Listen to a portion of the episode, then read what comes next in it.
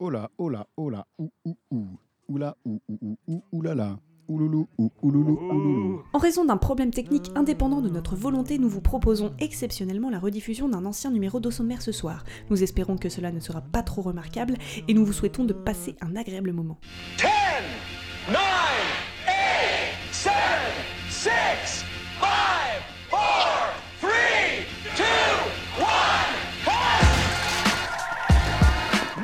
voilà enfin, nous sommes le 1er janvier 2000. Bonne année à tous Ouais. Bonne année Bonne année tout le monde Et au nom de toute la rédaction, nous sommes fiers, nous sommes émus de vous présenter un nouveau venu.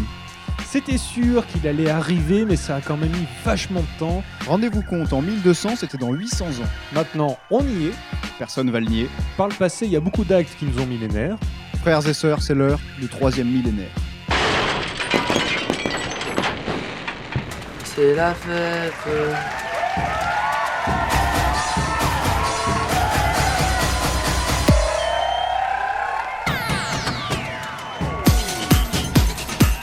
Nous n'avions pas pu faire d'émission spéciale pour l'entrée dans le deuxième millénaire, car nous étions à l'époque euh, en vacances. Mais pour nous rattraper, rentrons de plein pied dans ce nouveau monde où en janvier maintenant il fait plutôt bon, avec deux invités à nos côtés. Isabelle Sébastien, bonjour. Bonjour.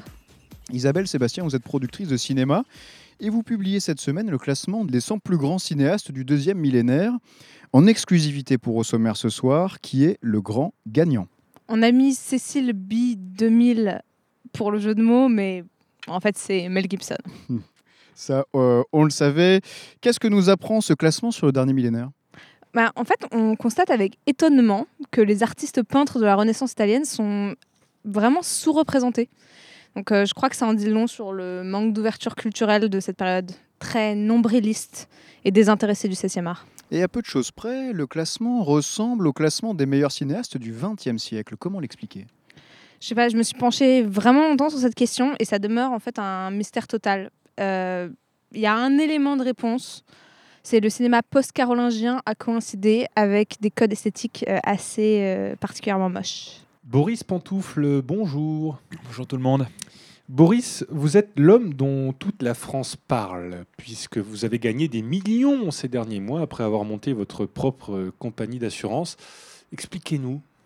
Oui, mais c'est- simple, hein, on est quand même passé juste à côté d'un d'un cataclysme majeur, d'une déflagration apocalyptique.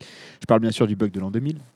Euh, alors, j'ai monté ma compagnie d'assurance pour venir au secours de mes concitoyens par pur euh, esprit civique. Justement, on en a beaucoup parlé euh, ces derniers mois de, de- de ce fameux bug. Nous sommes le 1er janvier 2000. Pour l'instant, on touche du bois, il n'y a rien à déplorer. Est-ce qu'on n'en fait pas finalement une histoire pour rien? Alors, prudence, hein, messieurs, dames. Ne crions pas victoire trop tôt, tout de même, ne serait-ce que par respect pour les plus de 4 millions de Français qui ont souscrit à mon assurance et pour moi-même. Non, il faut savoir raison garder. Euh, de toute façon, le bug de l'an 2000 n'est rien comparé au bug de l'an 2001, qui sera, et nous, en avons des- nous avons des preuves, une véritable catastrophe. En attendant, je vais vivre au Costa Rica. Que de bonnes nouvelles pour commencer cette année sans transition. Place à la première revue de presse du millénaire.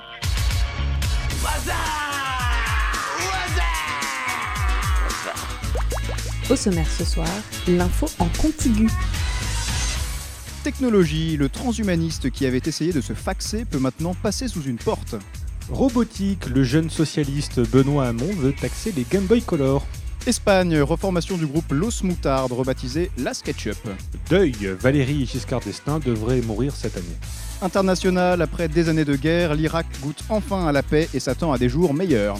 Retard, le bug de l'an 2000 est remis à l'an 3000. Politique, Lionel Jospin est un winner charismatique. Bonne ambiance au mariage de Christine Boutin, les deux familles se connaissaient déjà. Controverse, le Scooby-Doo est-il une menace pour l'homme? A priori, non. États-Unis, grand déstockage au World Trade Center, profitez-en, tout doit disparaître. Mais ce n'est pas une blague, c'est de l'information. Isabelle, Boris, une réaction aux premières nouvelles du 21e siècle? On a parlé des fax, des Game Boy Color, des Scooby-Doo. Est-ce qu'on doit s'attendre à ce que les technologies euh, surpassent l'intelligence humaine dans un futur proche? Moi j'ai juste retenu qu'on a beaucoup parlé du bug de l'an 2000. Moi, je crois que Lionel Jospin a un problème de costume évident. depuis le début. C'est l'heure, l'heure fatidique, euh, l'heure nécessaire, celle de la publicité. C'est déjà l'an 2000 et tout va trop vite. Windows, Macintosh, le Minitel, Internet, le fax. Aujourd'hui, on faxe des papiers. Mais demain, qui sait? On faxera des hommes? Non, ce siècle n'est pas fait pour moi, je ne m'y reconnais pas.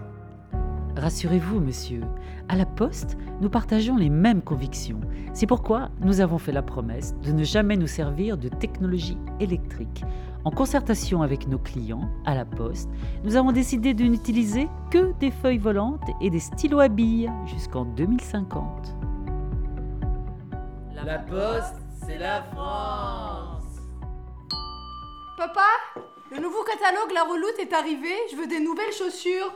Oh non, ça suffit tes caprices. On t'en a déjà acheté la semaine dernière. Euh, en fait, c'était pas une question, espèce de gros bolos. La Reloute, le site de prêt-à-porter des reloutes.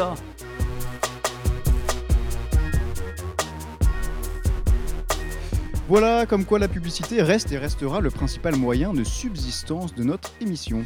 Oui, parce que c'est pas l'audience qui va euh, nous sauver. hein. En, en soi, euh, notre émission, c'est un peu une arnaque, comme vous savez le faire, euh, Boris, n'est-ce pas? Oui, enfin bon, euh, passons la parole à Isabelle Sébastien. Oui, donc on m'a on m'a demandé ce soir de, de parler des tops et des flops du deuxième millénaire. Donc bon, j'ai j'ai pas été là pendant quand même une assez grande partie de, de cette euh, période, mais du coup, je pense que je vais avoir un regard relativement objectif. Euh, donc, ce que j'ai à dire.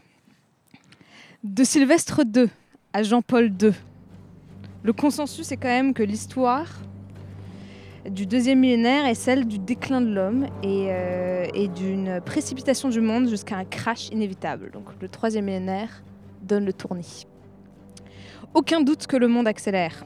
Il n'y a qu'à voir. Guerre de 100 ans, guerre de 30 ans, blitzkrieg. Mais trêve de pessimiste. Soit Diane Bienfou n'est pas Marignan, Jeanne Moreau n'est pas Jeanne d'Arc, la peste noire, quoi qu'on en dise, a plus de grandeur que les chlamydia, et l'ordre des Templiers apportait plus de stabilité que le nouvel ordre mondial. Mais même au début, il y avait des événements assez bof, et même vers la fin, il y avait des événements assez top. Palmarès. Schisme d'Orient. À voir. Reconquista. Pourquoi pas. Sac de Constantinople. Pas si accessoire. Conquête mongole. Mouais. Massacre de la Saint-Barthélemy. Oups. Colonisation. Mitigée. Tchernobyl. Dommage. Introduction des sciences islamiques en Europe. Pas de commentaire. Restauration. Elle a bon dos. Si l'histoire est un éternel recommencement, le cinéma aura bien encore d'autres sujets d'inspiration et je pourrais encore mettre du beurre sur mes épinards. Merci, merci Isabelle. Boris, votre arnaque euh, sera-t-elle le premier top ou le premier flop du troisième millénaire? Je- sur votre échelle, je dirais euh, mouais. Bonsoir. Et pour éviter toute forme de flop dans cette nouvelle année, nouvelle décennie, nouveau siècle, nouveau millénaire, et j'en perds mon échelle des grandeurs, place à notre coach en développement personnel maison, vous le connaissez, Jason Dupuis. Bonjour Yo yo yo, salut les amis, ça boum? Ça boum, ouais. Mortel. Les conseils du coach. Jason Dupuis. Yo yo yo les amis, ça boum ou pas? Ça va. Euh, bah mortel, ici c'est Coach Jason en direct des studios de Sommer ce soir et euh, avec toute l'équipe je vous souhaite un très bon nouvel an ou un bon jeudi soir si vous êtes chinois. Je sais pas, il y, en a- beaucoup qui nous écoutent, mais de plus en plus aujourd'hui. Alors la question que vous posez tous, je suis sûr, c'est comment est-ce qu'on va draguer en 2000 Et il y a un truc dont il faut bien se rendre compte, c'est que 2000 va changer toutes les règles du jeu de la séduction. Pas de panique, t'es sur la bonne antenne, alors ne change pas la fréquence et écoute bien la clé ultime pour faire craquer toutes les nanas. Objectif 2000 meufs pour l'an 2000. En 2000, les nanas, ce qu'elles veulent, c'est des vrais mecs. Et pour ça, une seule solution deux mois d'entraînement intensif sur le pectoral supérieur. Alors, le pectoral supérieur, c'est un muscle que la plupart des coachs ont, tendance à sous-estimer parce qu'on ne l'utilise pas vraiment tous les jours. On l'utilise vraiment pas en fait, à part quand on, attrape par exemple un pot de protéines en poudre euh, Jason Power, je cite une marque euh, au pif, hein, sur, euh, sur l'étagère haute de sa cuisine. Mais c'est un mix dont toutes les nanas en sont folles et elles l'ignorent. Alors pour l'entraîner, rien de plus simple. Traction tous les jours, au moins 80. La traction, c'est un exercice qu'on appelle polyarticulaire parce qu'il sollicite plusieurs articulations. Euh, avec ça, euh, aucune fille pourra vous résister. Alors, euh, qu'est-ce que t'attends? Fais-toi dès aujourd'hui un pectoral supérieur ultra galbé comme moi et plus besoin de téléphone rose. A plus dans le bus, c'était Jason Dupuis qui vous dit à l'année prochaine les filles. Jason Dupuis. Et voilà, merci pour ces conseils, coach vite, Jason vite. Vite, vite, vite, c'est l'inexorable temps médiatique. hein. Euh, c'est à vous, Boris, euh, cette troisième année, ce troisième millénaire, comment ça se passe? Écoutez, euh, je tire un premier enseignement qui est plus une télévision est longue et profonde, meilleure est la qualité de l'image. Je crois que c'est la principale leçon qu'on tire de ces 2000 ans d'histoire. En tout cas, j'ai bien peur que ce prétendu troisième millénaire soit surtout une bonne excuse pour passer à autre chose sans avoir vraiment fini le boulot sur le deuxième. On avait déjà constaté les ravages provoqués par un millénaire trop court. hein, je parle bien sûr du premier. On avait produit quoi en 1000 ans? Les feux d'artifice, le boulier, la jachère. Bon, on a quand même passé un millénaire à rien foutre. J'aimerais qu'on sorte de celui-ci avec un peu plus de panache.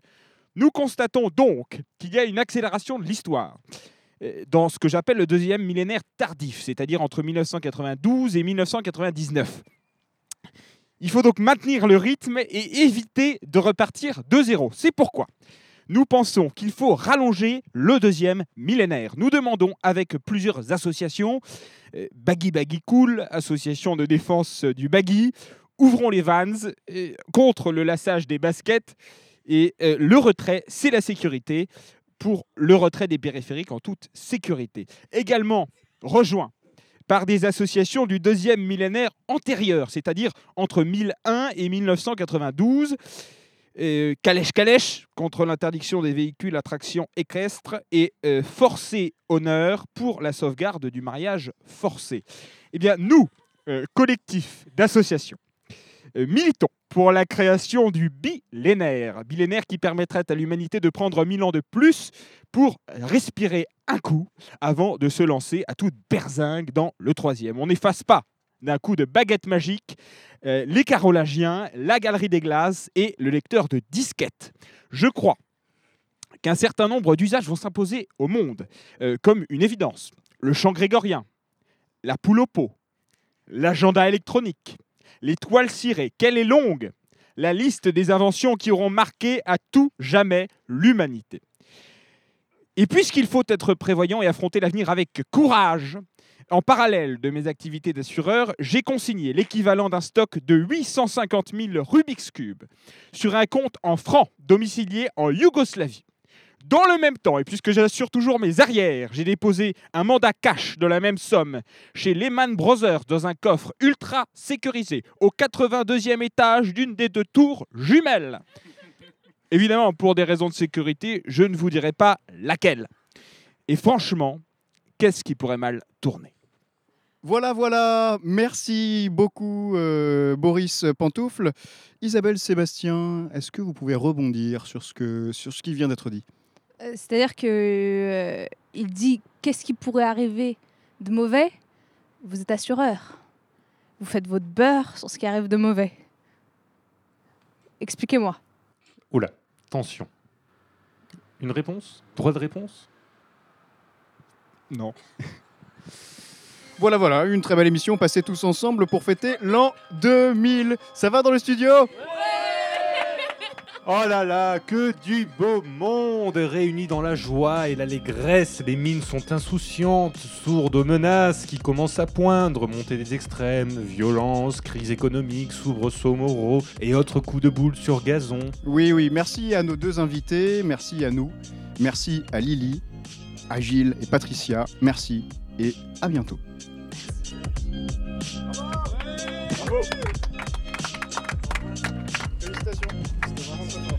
Il ne faut absolument pas tenter de reproduire ou d'imiter le contenu de ce programme.